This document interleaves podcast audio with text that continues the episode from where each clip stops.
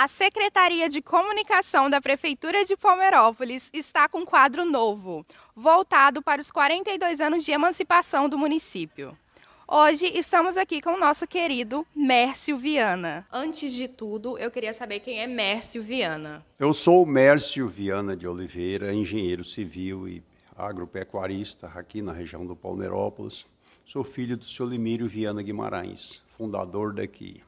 Vim para cá aos sete anos de idade, em 1959, antes do surgimento do povoado do Palmeirópolis, que a região antes chamava Palmeiras, e nós começamos aqui de mudança em 1959 na fazenda Itabaiana, que pertencia a essa grande região das Palmeiras.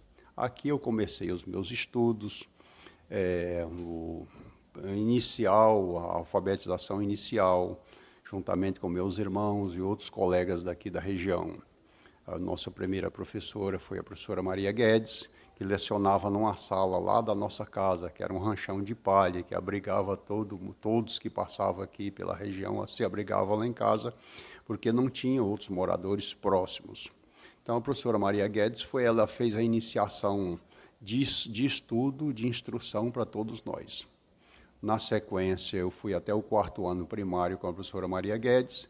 Depois fui para Paranã, junto com os meus irmãos. Estudei lá um, um certo tempo no ginásio. E de lá fui para Brasília. Fiz o meu curso de engenharia civil na Universidade de Brasília. E lá trabalhei a vida inteira como engenheiro numa das maiores empresas de saneamento do país, uma das melhores, que é a Companhia de Saneamento Ambiental do Distrito Federal. Lá eu fui até a minha aposentadoria e, estando aposentado, eu estou aqui na região novamente, em Palmeirópolis e região, tenho fazendas aqui. Nunca consegui esquecer o Palmeirópolis. É o lugar que eu mais gosto, que eu mais amo na minha vida, é isso aqui. O seu povo, a sua gente, as suas terras, o seu lugar, me deixam uma paixão muito grande. Quando eu lembro do Palmeirópolis, essa planície linda que tem aqui, essas serras azuis, do outro lado do rio Tocantins, que a gente já vista ao longe, que descansa a vista, me dá uma emoção muito grande. Eu tenho muito prazer em falar em falar sobre tudo isso. O senhor tem alguma lembrança de como era o povoado de Palmeiras, de como era a vida dos moradores? É, a Palmeiras era uma grande região aqui, dada a abundância de coqueirais, de babaçus, que até hoje ainda tem, dadas as suas terras férteis, então os babaçus sempre foram muito vistosos, muito frondosos, bonitos demais. E aqui então era uma fazenda, não tinha o povoado de Palmeiras. Esse povoado começou em 1960, com a primeira escola, que foi a professora Maria Guedes. Então a primeira casa aqui foi construída é, um rancho de palha para abrigar essa professora. Veio para cá o Jacinto Guedes com a dona Ana Guedes, parentes da professora Maria Guedes. Então, uma jovem professora, muito nova, 17, 18 anos. E aí que surgiram as primeiras casas, os primeiros ranchos ao redor da casa do Jacinto Guedes, para, trazendo os pais trazendo os filhos para as escolas para estudarem.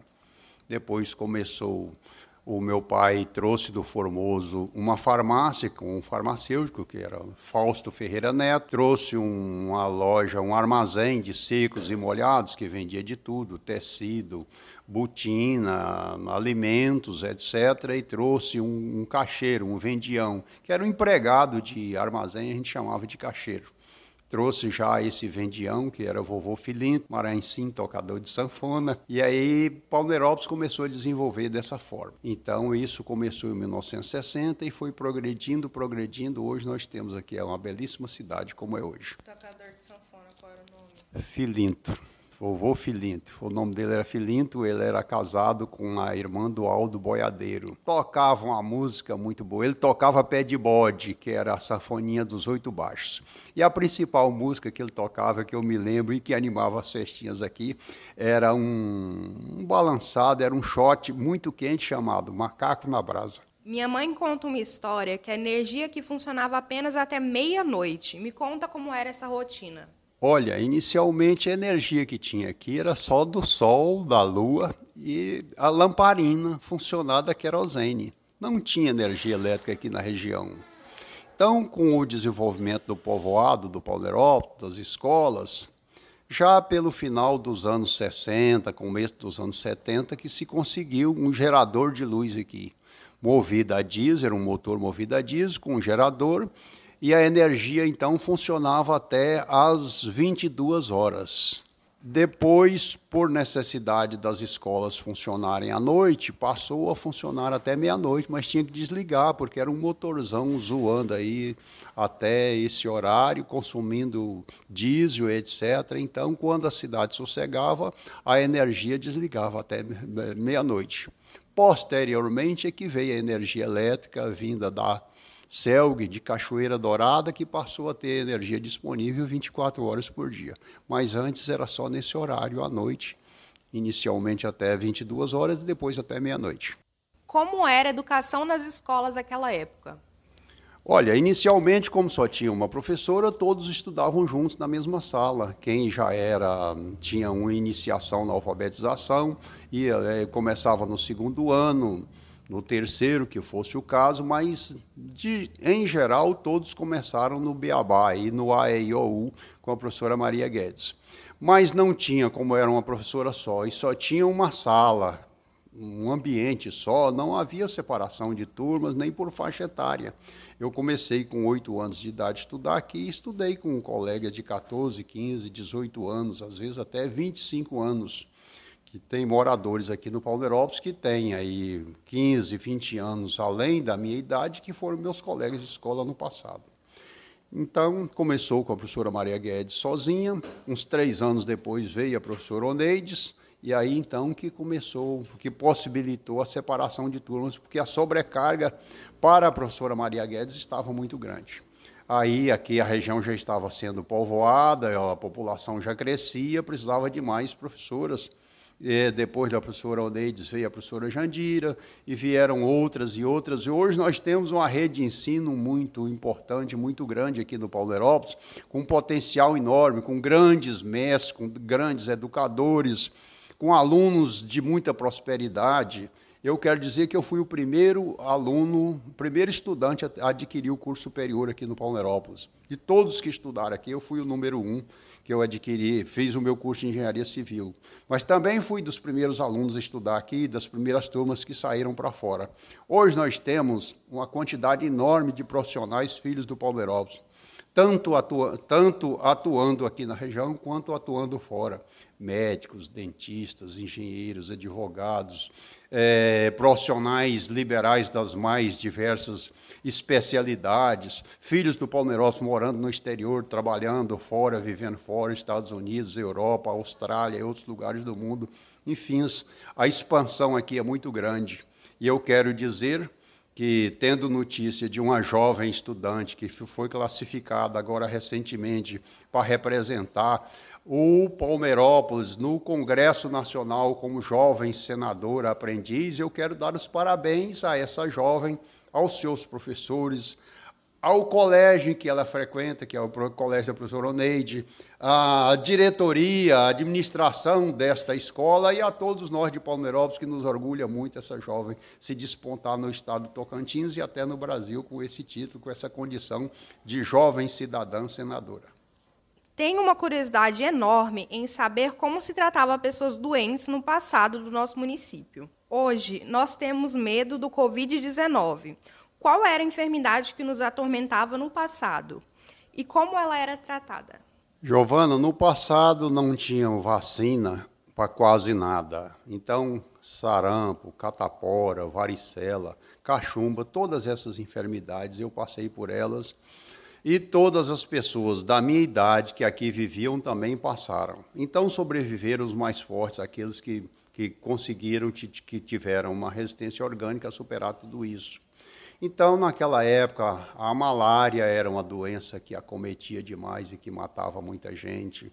Outras doenças, como pneumonia, ofendido de cobra, picada de cobra, matava muito até hoje ainda mata com os recursos que temos, então naquela época era muito mais frequente é, essa possibilidade. Acidentes, pessoas que se acidentavam na roça, que um, um pau caía sobre essa pessoa, ou acontecia qualquer uma outra questão, a possibilidade dessa pessoa morrer era muito grande, porque os recursos eram muito poucos. hospital melhor aqui, mais perto era Porangatu, quatro horas de viagem em jipe, traçado, correndo muito, então tudo isso era muito difícil. E um fator importante, mulheres de parto. Vi senhoras morrerem de parto aqui, não é? É uma coisa chocante. Crianças, nos primeiros dias de vida, morriam muito. A mortalidade infantil também era alta, porque não tinha médico, eram parteiras, as condições de higiene eram precárias. A vida era mais difícil, mais pobre, a população era mais pobre, os recursos eram poucos, a questão alimentar era mais fraca, que o Brasil evoluiu e o mundo evoluiu.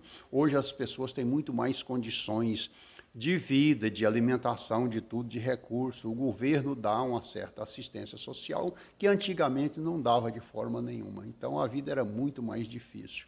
Às vezes uma família, é, uma senhora ia dar à luz, o cara morava, essa família morava distante, dentro de uma mata, num ranchinho lá, numa beira-córrego, e chegava uma parteira lá, correndo a pé ou a cavalo, lá pelas meias-noites, às vezes debaixo de chuva, sem qualquer uma condição é, de medicação, de conforto, apenas com o conhecimento dela como parteiro, e Deus é que abençoava isso aí tudo, que dava certo, mas grande parte das vezes não dava certo.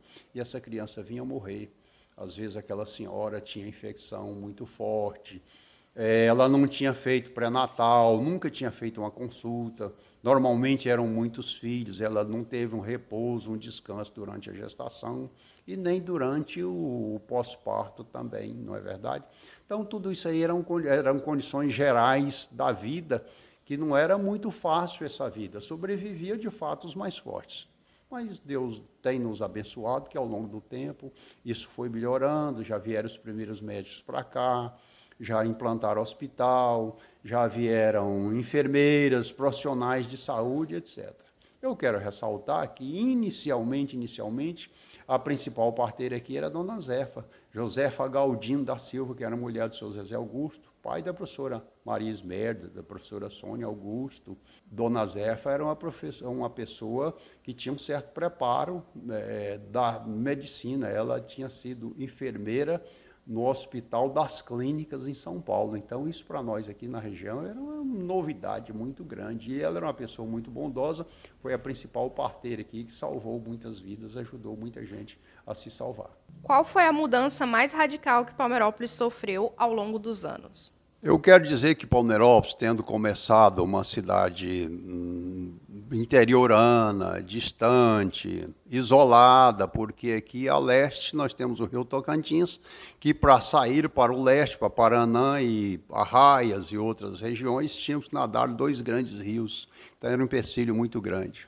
A oeste, para sair para Belém, Brasília, é, nós temos a Serra Dourada, que precisava de corte, muito serviço e tudo. Então, Palmeirópolis, inicialmente, contou com muita dificuldade no seu desenvolvimento.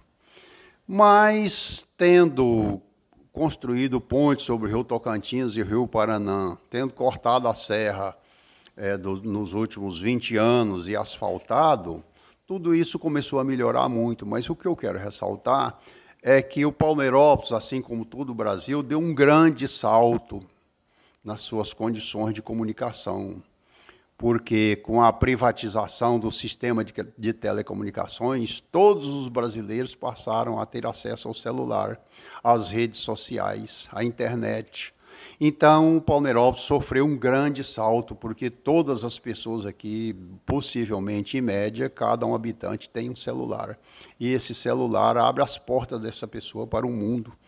Redes sociais, informações, tudo. Então, os jovens aqui, eles têm muito conhecimento dessa, já, dessa tecnologia, já têm intimidade com o computador, com a internet, com o smartphone, com tudo isso aí.